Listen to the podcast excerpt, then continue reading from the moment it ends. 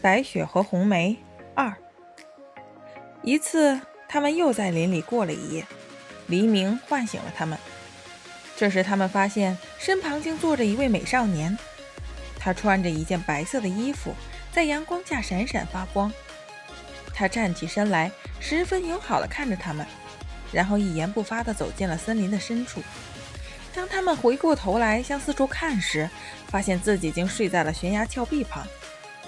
如果他们在黑暗中再往前走上几步，就早已落入万丈深渊了。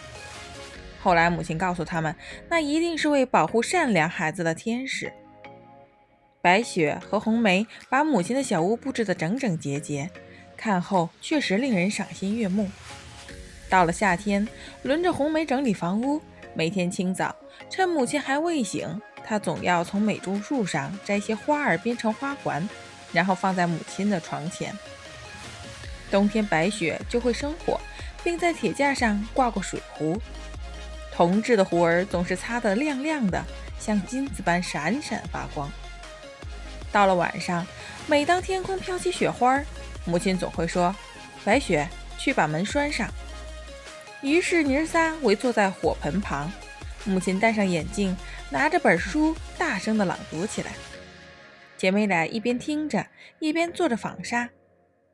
就在她们不远处，躺着头小羊，身后的杆子上蹲着只小白鸽，头正藏在翅膀下。